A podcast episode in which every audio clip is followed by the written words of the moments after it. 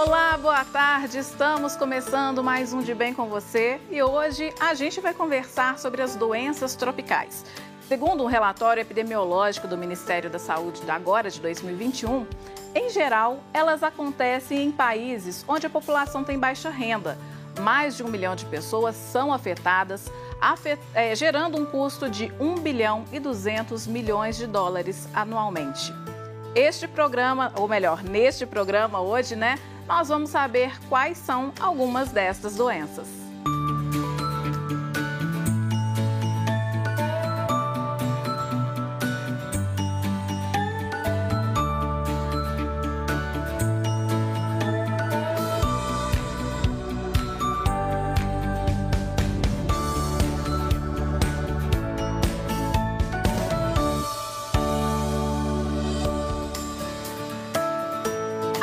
Brasil, apesar dos avanços no controle, estas doenças seguem como um grave problema de saúde pública, gerando grandes impactos às pessoas afetadas, famílias, comunidades e, claro, para a sociedade em geral, né? E para falar sobre este assunto, eu converso com o médico infectologista Leandro Cury. Olá, doutor, seja muito bem-vindo ao De Bem com você. Como vai? Como vai, Ana Flávia? Como vão todos que nos assistem? Tudo bem? Tudo jóia. Doutor, vamos começar então fazendo, eu falei brevemente, mas eu queria que a gente definisse então o que são essas doenças tropicais. Doenças tropicais, na verdade, é um conjunto de doenças de vários tipos de classificação, tá? Isso varia de um lugar para outro, que são doenças causadas ou incidentes principalmente na nossa região, na região dos trópicos, que coincide em muitas partes do mundo com a região com um índice de desenvolvimento humano mais baixo. Sim, e aqui no Brasil a gente tem algumas que são mais é, ocorrem com maior frequência do que outras, né? Quais são elas? Uh, por exemplo, a dengue, né, que ano sim, ano não, é um problema, principalmente aqui em Minas Gerais. Mas além da dengue, quais seriam outras doenças? É, para a gente entender isso, a gente tem que saber que o Brasil, primeiro, é um país de extensão continental. Então, a, as doenças que ocorrem no norte e no sul são diferentes, a epidemiologia é diferente de acordo com a região onde a gente está. Tá? Vamos dar um exemplo nosso aqui do nosso estado, Minas Gerais. Você falou muito bem, dengue é um caso clássico que a gente vem enfrentando há décadas e décadas e a gente não tem ganhado essa guerra. Então a dengue é um exemplo muito bom, tá? Outras doenças, a gente, se a gente for para o norte do país, a malária talvez seja uma prevalência muito grande no norte, né, na região amazônica principalmente, mas a gente também pode falar no Brasil todo de febre amarela, Aqui na nossa região, leishmaniose é muito comum, a doença de Chagas na Bahia, aqui no norte de Minas. Então a gente tem uma extensão de doenças. É, alguns são protozoários, alguns são bactérias, alguns são vírus, mas está nesse grande conjuntão chamado doenças tropicais.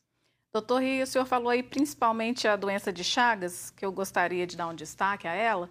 É uma doença que matou muita gente e ainda hoje Exatamente, nessa região norte do estado é muito comum quando a gente vai subindo, até se você para num restaurante, num, né, durante a viagem, você costuma ver até mesmo nas áreas próximas o, carra... o...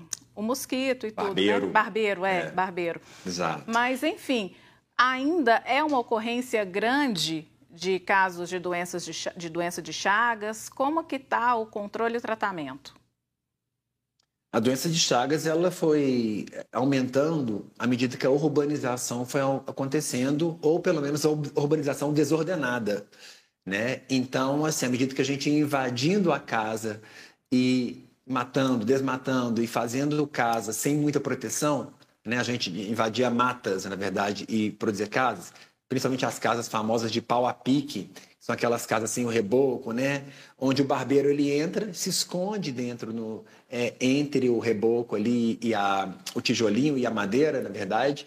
E durante a noite ele vai fazer é, a sua alimentação, que é chupando sangue, e aí a gente contamina com chagas.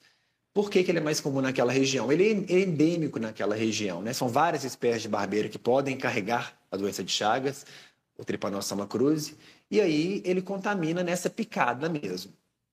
É, bom, ele é prevalente ainda? Existe muita gente com Chagas, porque ela não mata de cara, sabe, Ana? Ela, a pessoa contamina e fica anos, décadas com aquele com aquela lesão no corpo, mesmo que às vezes o parasita já morreu, mas o, o corpo continua lesionado, coração, intestino, esôfago, e a pessoa pode ter complicações a longo prazo.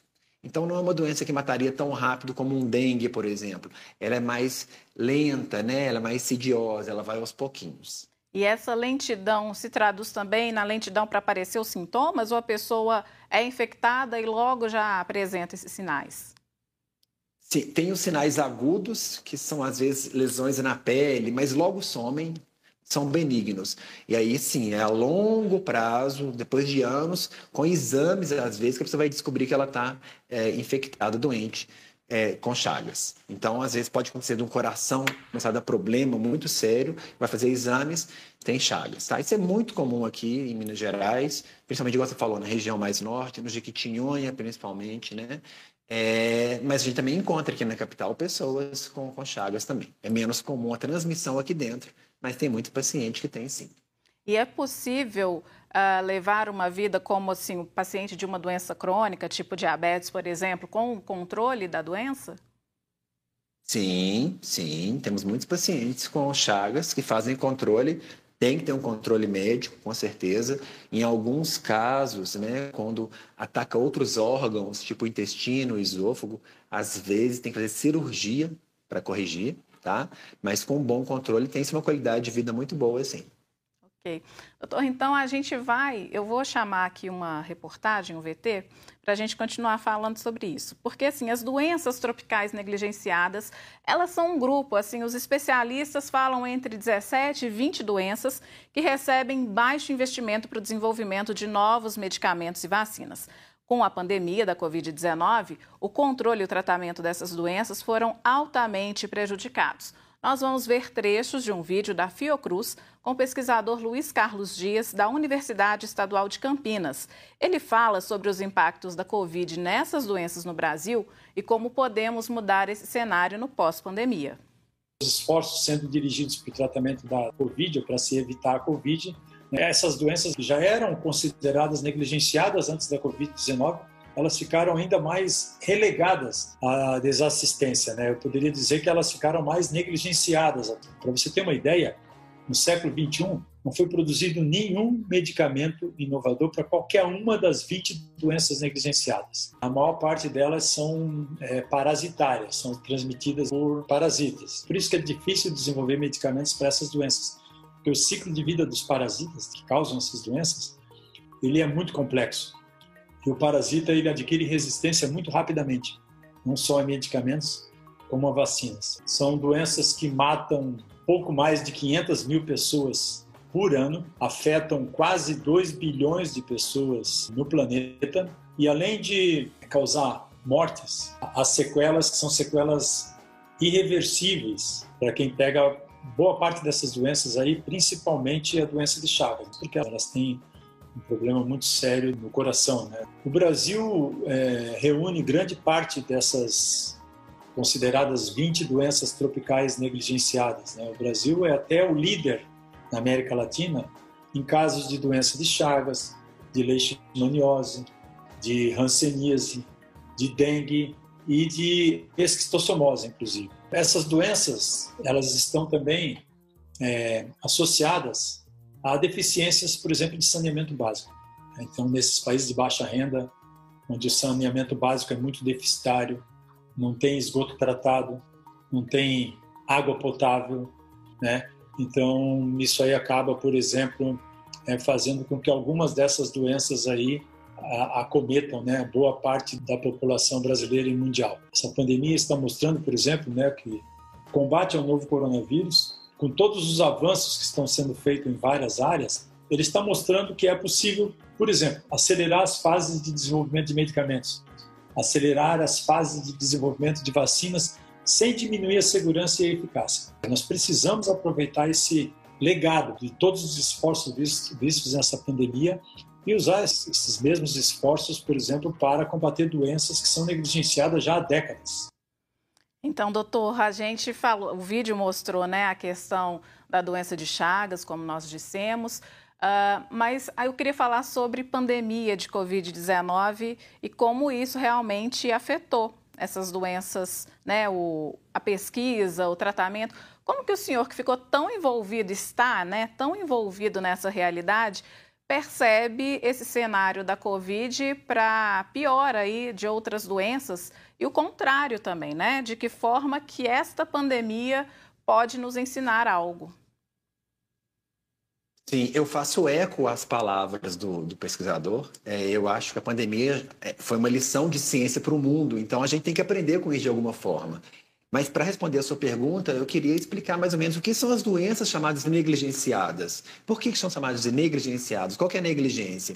A negligência é com a falta de recurso para investimento na cura delas ou no tratamento. Então, como essas doenças atingem áreas que, infelizmente, são áreas com, ah, mais pobres, por assim dizer, do mundo, não tem o interesse da indústria farmacêutica tão grande quanto outros locais. Né? Então, não são doenças que afetam países que a gente antigamente chamava de primeiro mundo, tão, de modo tão pungente para justificar um investimento grande.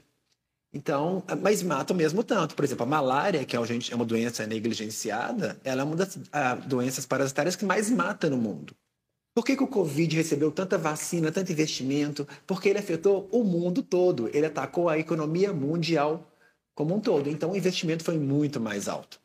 Mas essas doenças já estão aí há décadas, de fato, talvez há centenas de anos, e pouca coisa se evoluiu nesse ponto. Os principais centros de pesquisa, as principais indústrias farmacêuticas não depositaram tanta energia, tanta pesquisa, tanto financiamento, igual, por exemplo, a gente viu no Covid em dois anos, não é verdade? Então, é, esse é um paralelo que a gente faz, é o quanto que ela afeta e qual é a realidade das pessoas que ela afeta para a gente chamar de doença negligenciada, que é o termo que a Organização Mundial de Saúde considera. É, a pandemia foi ótima para a gente ver que a gente consegue produzir vacinas em larga escala e criar vacinas, centenas delas, rapidamente. Então, é um avanço científico muito grande. A gente teve que aprender no momento de crise. Como você falou bem, a gente está envolvido nisso aí. E a gente está vendo que funciona. Então a gente está conseguindo combater um vírus único, mas como ele mexeu de modo global, eu acho que ele foi é, é, de forma mais veemente a produção de uma, de uma resposta mais rápida. Mas isso poderia acontecer com dengue é, e com outras doenças tropicais e negligenciadas. E antes de seguir com o programa, eu quero te falar sobre esse código que fica na tela ao longo do nosso programa. Se você for com a câmera do seu celular até ele, será direcionado para a página da campanha dos devotos de Nossa Senhora da Piedade. Lá você conhece todas as campanhas que ajudam as obras da nossa arquidiocese. Se puder, ajude. E hoje o De Bem com Você está falando sobre as doenças tropicais, principalmente aquelas que são negligenciadas. E para conversar sobre o assunto, eu recebo, via videochamada, o infectologista Leandro Cury. Doutor Leandro, a gente falou muito sobre a doença de Chagas no primeiro bloco, falamos a respeito da, da Covid, né, desse legado que ela deixa. Uma outra doença, como o senhor mesmo falou, que existe aí há, há décadas, há centenas de anos talvez, é a esquistossomose, é, que é uma das maiores ocorrências ainda em Minas Gerais, infelizmente, né? Me fala um pouquinho a respeito dessa doença, o que, que o senhor tem visto aí em relação aos pacientes? Esquistossomose, né, na, no interior o pessoal chama de barriga d'água, a famosa xistose. É, é uma doença que ela ocorre em Minas, você tem toda a razão, ela ainda é bem presente. É um verme que a gente infecta e tem muito a ver com a falta de saneamento básico. A falta de estrutura, de rede de esgoto, de tratamento adequado, que mantém, é, em 2021 ainda, perpetua essa doença ainda ah, no nosso estado e em outros estados também no Brasil. Uma doença facilmente erradicada se a gente tivesse investimento maior em saneamento básico. Uhum. É, ela causa aquele inchaço no, no, fígado, né, principalmente, e aí que as pessoas chamam de barriga d'água. O abdômen fica distendido, volumoso, pode dar problemas no intestino também, pode dar problemas na circulação sanguínea. É facilmente tratável, mas a gente às vezes não sabe que tem o verme e continua transmitindo. É isso que eu ia falar, é facilmente tratável, uh, não é uma doença grave a princípio, como a doença de Chagas, que nós dissemos inicialmente, né?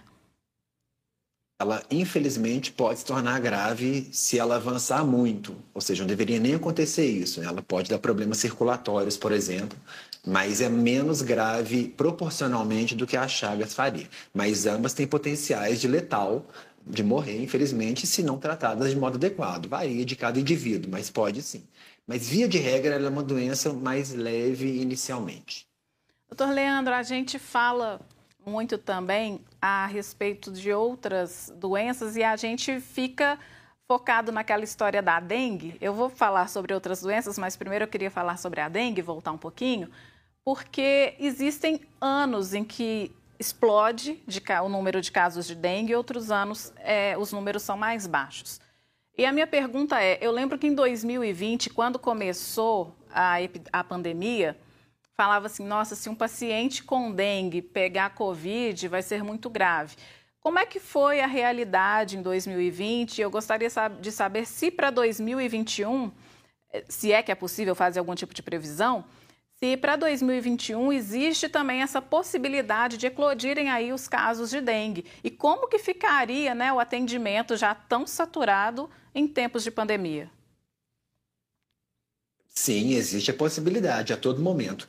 O dengue, gente, ele é uma doença cíclica. Então, ele tem anos que ele realmente fica mais rebelde, por assim dizer, explode o número de casos, aumenta muito a incidência, e tem anos que menos. Isso é comum. A história do dengue é assim. Tá? É, se ele juntar agora com a pandemia, vai ser realmente um problema sério o sistema de saúde. A gente já teve anos atrás, aqui mesmo na cidade de Belo Horizonte, em que as UPAs não comportavam mais casos de dengue, teve que fazer containers à parte. Não sei se você lembra disso, Ana, fora da UPA, porque tinha que atender uma aula só de dengue, de tantos casos novos que tinha. Com a pandemia, isso misturou um pouquinho, porque como são duas viroses diferentes, né, o Covid-19 e o dengue, muitos casos que poderiam ser de Covid-19 se passaram por dengue e vice-versa. Porque no comecinho da doença, sem exames, pode confundir dor no corpo, febre, mal-estar, perda de apetite. Isso pode ser no Covid, isso pode ser no dengue, como isso pode ser na gripe. Então, no ano passado, a gente estava tumultuado nessa questão viral, mas era outra questão viral, era do SARS-CoV-2. É, agora, para o ano de 2021 e principalmente verão 2022, muita coisa diz respeito, né? Tem a ver também com o período de seca e chuvas, tem a ver com as temperaturas. Então, a dengue realmente ela o tempo, o clima e o que a gente faz ou deixa de fazer coopera com esse cíclico, né? Com esse ciclismo da, da do dengue. É, mas tem chance sim da gente ter uma, né, concomitantemente coexistirem uma pandemia de Covid e do dengue. É sempre perigoso. Eu já recebi esse ano aqui pacientes com dengue que juravam que estavam com Covid, por exemplo. E não, o que dificulta muito o quadro se a pessoa já está com aquela imunidade baixa. Pega um e depois pega outro, pode ser realmente algo bem delicado, né, doutor? O senhor Sim. já chegou a pegar algum tipo de caso assim? É, a gente chama de co-infecção, duas infecções juntas no corpo. Pode acontecer. Às vezes o tratamento é o mesmo. Às vezes a pessoa nem sabe que estava com uma coisa, né? E, e aí descobre por exame que ela estava com dengue, ela veio com suspeita de Covid. Pode acontecer. É menos comum, mas pode acontecer, claro, né? Tem espaço para no corpo para os dois parasitas ao mesmo tempo, infelizmente. E a gente falava muito há alguns anos, queria saber como é que está essa questão hoje, se ainda existe. A tênia, né? A solitária, que muita gente fala é, ela também é uma doença tropical, né? E eu gostaria de saber se ainda existem muitos casos ou se hoje é uma coisa que não, não tem, acontece tanto. Acontece. É, no Brasil, as duas principais formas de teníase de solitária são a tena sólida e a saginata, que são da carne mal que a gente recebe, né?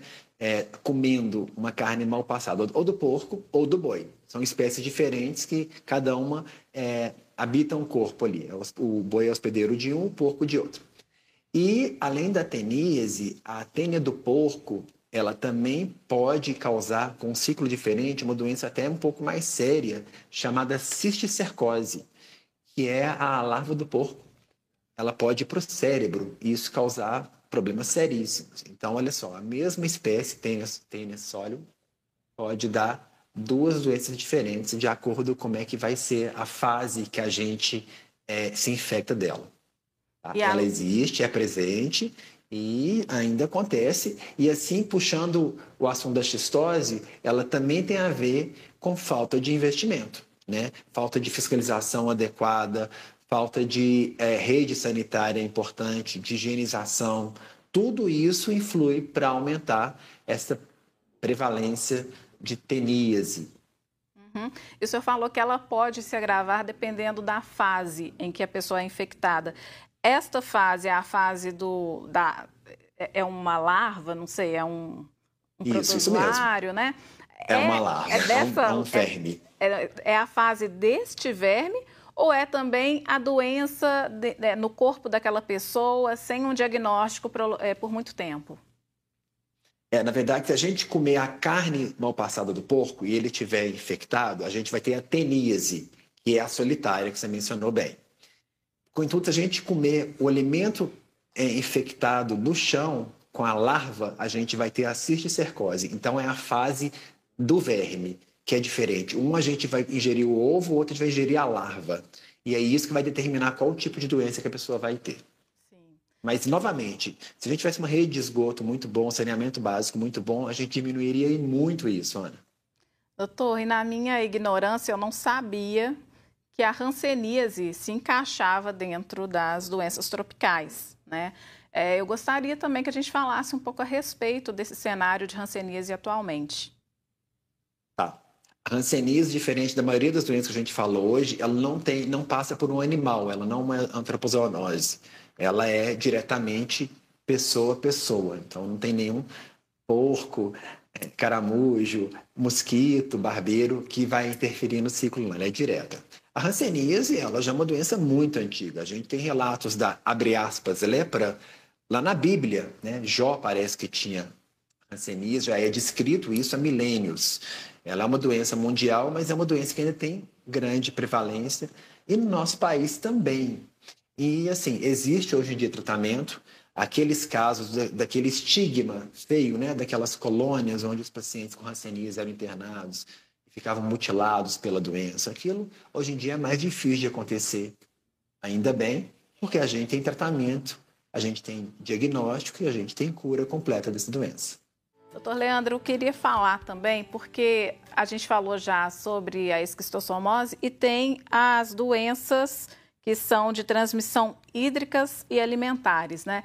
Essas doenças, elas podem ser confundidas com viroses? O senhor até citou essa palavra outras vezes aí durante a nossa entrevista. Uh, podem ser chamadas de viroses?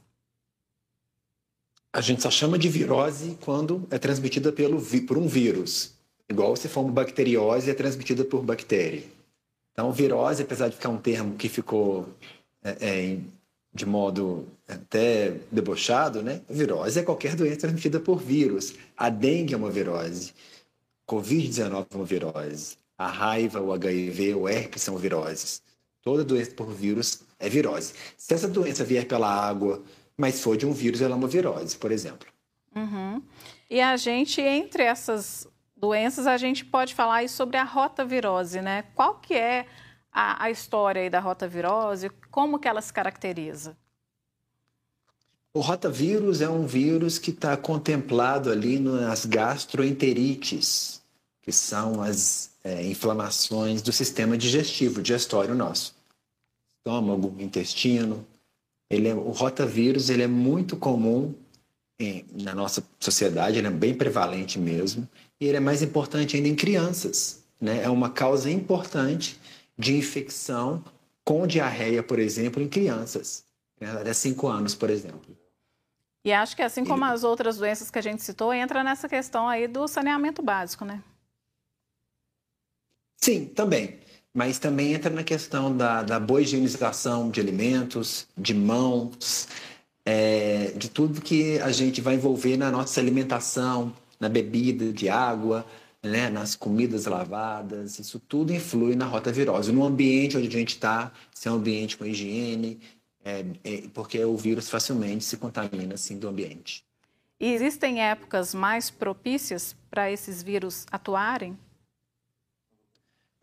Período escolar, em geral, a criança está disposta mais facilmente a contaminar, tá? Mas são doenças que podem acontecer no verão ou no inverno. No caso de doenças respiratórias, geralmente a gente pensa mais no inverno. O dengue, por exemplo, no verão. Mas todas essas doenças acontecem o ano todo. A rotavirose é um caso que pode acontecer o ano todo também. O calor é mais propício para desenvolvimento de algumas bactérias em alimentos. Mas o rotavírus, por exemplo, pode acontecer também no inverno sem problema nenhum. Outra doença que a gente tem são as DDAs, né? A doença diarreica aguda. Qual que é a diferença? Porque os sintomas imagino que sejam todos muito parecidos, né? Sim, inclusive o rotavírus ele também pode ser uma diarreia aguda, né? E fica até difícil às vezes diferenciar isso, né? Várias doenças, tá? Várias viroses, que igual a gente mencionou, podem causar diarreia, as doenças diarreicas agudas. É, e às vezes o modo de transmissão é o mesmo. É mão suja, é superfície suja, é alimento contaminado, tá? É falta de higienização adequada é, transmissão pessoa a pessoa, compartilhamento eventualmente de garfo, copos, né? Se a pessoa está infectada ali, pode causar diarreia, é, pode causar vômito também. Então, vários vírus causam isso. Talvez o rotavírus seja o mais famoso deles, de fato, tá? Algumas outras entidades de bactérias também podem causar diarreia pode causar diarreia aguda também. E às vezes é difícil de fazer um diagnóstico, porque eventualmente às vezes não dá para fazer um exame de sangue completo, o exame de fezes não mostra nada, então suspeita-se de alguns, às vezes não é realizado o exame, a pessoa melhora ou trata os sintomas e aí o diagnóstico não é fechado de modo uh, específico. Uhum. Eu me recordo bem que no início dos anos 90, a gente via muita reportagem, muitas campanhas falando sobre a cólera. É, hoje em dia não se vê tanto mais. Claro que isso tem a ver com a, a questão do país, né? O país evoluiu muito na questão sanitária, mas ainda tem aqueles locais que a situação é crítica, né? É, como que fica hoje os, ficam os casos de cólera? Ainda são recorrentes? Não tanto igual nos, no meados dos anos 90, né? 93, 94, 95, quando a gente teve aquela, aquele surto, aquela epidemia de cólera. A cólera surgiu, os primeiros casos descritos foram lá em Londres, há alguns séculos atrás, e também tem relação direta com o saneamento básico, igual você mencionou muito bem. É, é uma diarreia mais séria, é uma bactéria, né? O vibrio cholerae é uma bactéria que causa uma diarreia mais séria e ela é pior em pessoas desnutridas e crianças, porque ela, infelizmente, pode levar a um óbito, às vezes de modo muito mais fácil do que o rotavírus, por exemplo. O tratamento é com antibiótico, é, tem que fazer o exame, e realmente ela, ela é, é, mais importante de modo, apesar de ter menos prevalência, menos incidência principalmente, né, menos novos números de novos casos atualmente, ela está relacionada sim com, a, com o saneamento básico, com as condições de higiene sanitárias daquele local, daquele município, mas ela sempre que ela aparece ou tem surtos, ela realmente mobiliza a, a equipe sanitária inteira, municipal, estadual, enfim, porque ela é realmente perigosa mesmo. Doutora, e quando a gente fala dessas doenças, pensa-se em pessoas de baixa renda. Mas quando o senhor estava falando mesmo aí da, do rotavírus, é uma coisa que, principalmente entre as crianças, é bastante disseminado, né? Essa questão social financeira, ela não tem tanta relação assim, né? Não tanto. Tem mais a ver com a higienização, uh, né, com a educação sanitária daquele local, do que necessariamente com a renda específica, né? É claro que locais, comunidades, sociedades com menor investimento em geral, ou que tem um índice de desenvolvimento humano mais baixo, com déficit até na, na educação, né? Muito que a gente falou hoje, a gente já viu na escola. A gente ouviu falar, pelo menos, na escola, a gente aprendeu alguma coisa, né? Quando tem baixo nível social e baixo nível educacional, isso influi diretamente é, na, na, na, educação sanitária e, consequentemente, maiores chances de ter essas doenças, tá? tá então certo. tem a ver com renda, sim, mas tem mais a ver também com o nível educacional populacional. Com certeza. Então, vou aproveitar aqui, a gente vai mostrar algumas dicas rapidinhas é, para se evitar cólera, mas essas dicas, principalmente hoje, em tempos de pandemia, elas são super úteis para a gente. Aliás, elas são úteis úteis o tempo todo. Vamos conferir. A cólera tem cura e também há formas de se prevenir. As dicas são: lave sempre as mãos com sabão e água limpa, principalmente antes de preparar ou ingerir alimentos e após ir ao banheiro. Lave e desinfete as superfícies, utensílios e equipamentos usados na preparação de alimentos. Proteja os alimentos e as áreas da cozinha contra insetos, animais de estimação e outros animais. Beba apenas água filtrada ou tratada e bem armazenada. Não utilize água de riachos, rios, cacimbas ou poços contaminados para banhar ou beber. Evite o consumo de alimentos crus ou mal cozidos, principalmente os frutos do mar. Em saque, mantenha a tampa do lixo sempre fechada. Use sempre o vaso sanitário, mas se não for possível, enterre as fezes sempre longe dos cursos de água. Então, doutor, mais alguma dica além dessas aí que nós falamos que sirva tanto para esse caso da cólera quanto de outras doenças? Não, achei, inclusive esse vídeo complementou muito bem o que a gente falou, né? É exatamente isso: é educação sanitária, saneamento básico, higienização. A pandemia do Covid, você perguntou previamente, né? Talvez nos ensine a gente higienizar melhor nossas mãos, nossas superfícies, para que a gente permaneça, perpetue esse hábito, porque ele é saudável até para evitar outras doenças que a gente falou hoje também. Né? Com certeza. Mas, mas a dica é, eu acho que prevenção, informação, porque é muito mais barato essa prevenção do que depois a pessoa fica doente, né? O tratamento é muito pior. Verdade. E como a gente está falando muito dos casos que acontecem aqui na região sudeste, especificamente em Minas Gerais, é, mas no início da nossa fala, o senhor destacou que região sul do Brasil tem casos diferentes, né, doenças diferentes da região norte, da nossa região. Uh, o que, que a gente pode destacar mais aí no nosso país que são doenças preocupantes? ah, o conjunto de doenças tropicais em geral são doenças preocupantes, porque muitas delas poderiam ser evitadas por algum tipo de investimento sanitário, por exemplo, rede de esgoto, outras por é, hábitos nossos. Né? A gente não está dando conta de matar o Aedes aegypti ou de eliminar ele, a gente sempre deixa focos de, de, de, água parado o ano todo, a gente não limpa calhas, não limpa piscinas, mesmo na época seca, poderia evitar. Então, falta campanha, falta informação, mas é muito fácil a gente destacar que o dengue talvez seria uma doença que a gente conseguiria evitar, bem como malária. Ambas já têm vacinas, dengue e malária, mas a vacina que foi desenvolvida recentemente, a malária, ela ainda não contempla a maioria das nossas malárias aqui do Brasil. É para outra espécie de malária, principalmente a, a que ataca na África. E também a gente tem uma vacina para o dengue, mas ela não tem uma cobertura tão boa para os vírus, principalmente tipo 2. Então, acho que o futuro vai ser vacina, sim, para ambas doenças, que a gente não está conseguindo erradicar de outros modos também. É, para o Chagas, a gente tem que cada, cada doença ela tem uma, ela é muito específica, como é que se contamina, o meio, né?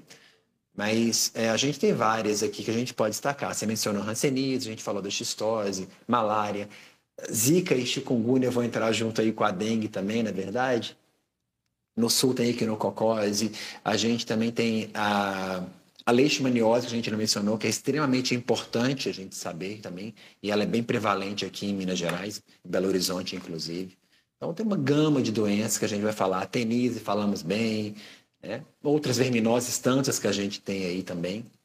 É uma gama bem complexa, bem complexa que passa por vírus, protozoário, vermes, bactérias, Doutor Leandro, a gente falou aí já de várias doenças e uma que também é muito presente na nossa região é a febre maculosa.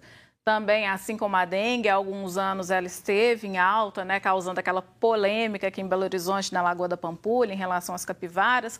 Mas as capivaras não são os únicos animais que carregam o carrapato, né?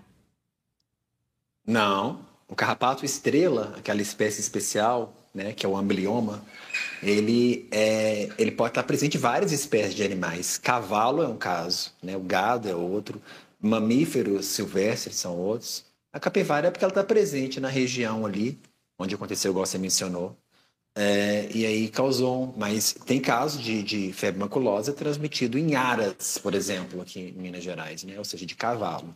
Então não é só a capivara a portadora desse carrapato, não. E tem alguma região mais endêmica aqui em Minas ou isso está distribuído de forma igual? Eu não diria igual. A região metropolitana de Belo Horizonte sempre tem um caso ou outro de, de febre maculosa, né, de rickettsiose. É, contagem tem experimentado nos, nos últimos anos alguns casos com óbito, infelizmente. E é como é uma doença que a gente chama de notificação compulsória, a pessoa tem que notificar isso para as autoridades. Então, sempre que existe algum caso, as autoridades ficam sabendo, pelo menos a suspeita delas, porque é uma febre hemorrágica, né? É uma doença que precisa de notificação. Mas uhum. ela não é, é, uniformemente distribuída em Minas Gerais, não. Mas em todo lugar ela é possível de ter, porque o carrapato está em todo lugar. A febre maculosa é uma doença bastante grave, mas também acho bom a gente frisar que não é aquela doença que a pessoa tem e vai morrer daquilo. Ela é possível de ser tratada e curada, né? As duas coisas, Ana. Ela é possível de ser tratada e curada, mas ela é extremamente grave e letal, se não for diagnosticada a tempo. Então, é uma doença, a gente mencionou outras doenças que têm uma evolução mais devagar, ou são mais brandas, ou não evoluem tão facilmente a óbito. A febre maculosa, por ser uma das febres hemorrágicas, ela pode matar sim. A notícia boa é que tem tratamento com antibiótico. Na mínima é, desconfiança, o, o, profissional tem que pensar nesse, nessa hipótese e tratar. Mas uhum. então tem tratamento com cura completa. Inclusive, a gente tem aqui mais uma reportagem é, falando mais sobre a febre maculosa, dando dicas aí para as pessoas se cuidarem, verem né, se elas estão com carrapato no corpo, caso estejam, como que elas devem fazer. Vamos conferir. Como posso pegar febre maculosa? A transmissão da febre maculosa é, em seres humanos ela ocorre basicamente através da picada do carrapato que está infectado pela bactéria causadora da doença. É importante dizer que para que essa transmissão ela aconteça, o carrapato ele fica aderido no corpo da pessoa por um período, por um intervalo de até quatro horas. É, você deve ficar atento, é, pois geralmente a pessoa ela não percebe que é, foi picada, nem consegue identificar onde essa picada ocorreu, porque é, ela não causa nenhum tipo de dor. no Brasil, é, a maior parte dos casos de febre maculosa, eles estão concentrados em regiões onde há a presença da capivara. Esse animal ele tem uma importância muito grande no ciclo da doença, uma vez que ele leva os carrapatos de um lugar a outro. Mas é importante é, dizer que a capivara ela não transmite a doença e ela nem fica doente. É, os carrapatos, por sua vez, eles são os únicos é, trans, que transmitem a febre maculosa, ou seja, a gente está falando de uma doença vetorial. Todo carrapato transmite a febre maculosa? No Brasil, os principais vetores da febre maculosa são os carrapatos conhecidos como carrapatos estrela. Né? Eles são encontrados principalmente nas capivaras, é, nos cavalos, bois e algumas vezes nos cães. É, outros carrapatos eles podem ser potencialmente vetores, como por exemplo o carrapato mais comum encontrado nos cães. Para você retirar o carrapato, você tem que é, pegar ele, fazer uma entorse, né, torcer o carrapato e puxar com, com um pouquinho de segurança. Né? Você não pode nem esmagar ele, nem apertar muito, mas a, o objetivo é você retirar esse carrapato de modo que não fique nenhuma parte dele no local onde ele fez a, a mordedura. Como posso evitar a febre maculosa? Você pode evitar a febre maculosa evitando-se é, áreas com infestação de carrapatos. Além disso, onde já tenha informações sobre a circulação de febre maculosa no município. Um exemplo disso é a colocação de placas de alerta, de aviso de febre maculosa pelos profissionais do setor saúde do seu município ou do estado. Além disso, é, ao participar de atividades em áreas arborizadas, com presença de vegetação, de áreas é, gramadas, você deve tomar alguns cuidados, como por exemplo usar roupas brancas, porque elas vão ajudar você a visualizar melhor o carrapato tentando aderir no seu corpo, tentando subir no seu corpo. Além disso, usar sapatos fechados, camisa de manga longa, é, calças e ainda usar repelentes é, contra insetos. Por fim, é, depois de você fazer essas atividades em ambientes é, da natureza, é, que tem o risco de você pegar o carrapato, é importante você lembrar de, faz, de fazer uma revista minuciosa no seu corpo para verificar se há algum carrapato aderido. É importante que quando a pessoa ela suspeite de estar com febre maculosa, que procure o atendimento médico e a partir de então seja realizado é, o tratamento é, que é realizado no SUS de forma gratuita. Pois é, né, doutor? Então, aí essas dicas são preciosas. Quer completar algo aí nessa fala? Achei ótimas as dicas, é isso mesmo. Lembrar sempre de usar roupas é, com calça e camisa e, e, observar, é o mais importante.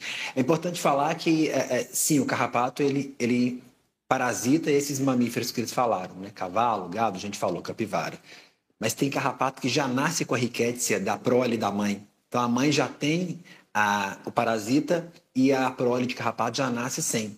Já nasce com a infecção. Então às vezes não tem mamífero nenhum ali, mas o carrapato é infectado, tá? Então a pessoa vai capilar, capinar lote, por exemplo, a gente tem visto isso recentemente, fica com carrapato dias, e aí pode infectar famílias inteiras que capinaram lote, tá? Então é importante observar sempre a área com carrapato, tetização, sinalização. Acho que tudo foi muito bem dito aí. Não, informação preciosa essa, não sabia que, né, os, os filhotes já podem nascer, a mãe pode transmitir para eles e aí a pessoa acha que está teoricamente tranquila, salva, né, e não. Não tem capivara perto, tá tranquilo, né? Então é igual falou, a culpada não é a capivara, é o carrapato. É verdade. Ele que é o vetor. Doutor, a gente falou aí na, no bloco anterior, rapidamente, a respeito de vacinas. Vacina da dengue, a vacina da. Qual foi a outra doença que a gente falou? Que também. Malária. Malária, né? É, a gente teve um problema muito sério no nosso país, agora com a pandemia, em relação à vacina das pessoas escolhendo a vacina. É, e a gente, o senhor falou da baixa cobertura, né? É, baixa, baixa proteção dessas vacinas, principalmente a da dengue. Isso foi um problema que a gente encontrou também aqui no Brasil em relação à vacina da, da Coronavac, né? Eu estou fazendo essa pergunta porque quando as pessoas, é, quanto que deve ter de proteção em uma vacina para que ela seja disponibilizada para as pessoas? Só corrigindo, não que a Coronavac seja ruim, mas ela tem um potencial de proteção inferior ao de outras fabricantes. A, é, é, a vacina talvez seja um dos temas mais polêmicos dessa pandemia, não é, Ana? É, porque o pessoal começou, principalmente o público que não entende bem, a, a, julgar vacinas, escolher vacinas, e aí cada marca que saía a pessoa queria aquela. Não é bem isso, não. É, Para a questão do Covid-19, a gente, de modo inédito mundial, a gente criou dezenas e dezenas de vacinas, eficazes e efetivas principalmente, que estão protegendo. Agora, cada imunizante, cada imunobiológico, cada produto de cada marca demanda um tempo de vacinação diferente e um número de vacinações diferente. Eu vou dar um exemplo de outro imunizante. Nós todos tomamos na nossa vida vacina para hepatite B. A vacina hepatite B são no mínimo três doses, né? com intervalos nas primeiras doses de 30 e depois de seis meses, na segunda para terceira dose. Então, olha só, a gente tem a vacina da hepatite B, que é uma vacina contra um vírus, que precisa de três doses, no mínimo. A vacina de tétano, a dupla tetânica, a gente vacina a cada 10 anos porque o anticorpo vai caindo. Quando a gente fala das vacinas do Covid, é natural que marcas diferentes demandem questões diferentes, números diferentes de dose para fortificar, para dar a proteção do corpo. Mas não significa que a pessoa não está protegida ou está protegida. Qual que é a porcentagem para a gente poder falar em eficácia? É difícil falar em porcentagem da vacina. O mais importante para a gente aqui, e aí eu acho importante todo mundo saber isso, é a porcentagem da população vacinada. Então, quando a população se vacina, é muito mais importante do que qual que é a, a porcentagem de proteção individual que eu tenho. Porque mesmo que ela seja um pouco mais baixa, vamos supor, a vacina A é um pouco mais baixa de proteção que a vacina B para Covid. Todo mundo vacinado, o vírus dificilmente vai chegar naquela pessoa. Né? Ele vai ser barrado pelas outras pessoas em volta que já estão vacinadas também. Ou, se chegar, tem menor chance de infecção. Se a gente voltar lá para 2017, 2018, A gente vai lembrar que a gente teve um, um surto inicial de sarampo, ele voltou. Lembra disso, Ana? Sim, a gente sim. tinha anos que a gente não tinha e voltou. Sim. Por quê? Porque a gente relaxou na cobertura vacinal do sarampo. E aí, alguém infectado entrou de outro país e infectou. E teve esse surto no Brasil, em vários estados. Começou na região norte e depois foi descendo. Então, assim, independente de qual que era a, a eficácia e efetividade daquela vacina da, do sarampo, que é realmente muito efetiva, o problema foi a cobertura vacinal que estava ruim. E esse foi o grande problema que causou. Maravilha. Então, aí fica... Tá? Não, desculpa te interromper, que nosso programa, assim, nosso tempo já estourou, mas eu agradeço muito, a nossa conversa foi excelente. Participe sempre que quiser, tá bom? Suas ordens. Gente, o programa de hoje está acabando. Olha, mas quer sugerir tema para a gente? Manda lá uma mensagem no WhatsApp, 31 99642 8473. Agora a gente tem Instagram, arroba de bem com você, ponto TVH. Eu te vejo semana que vem. Um beijo, até lá, tchau, tchau.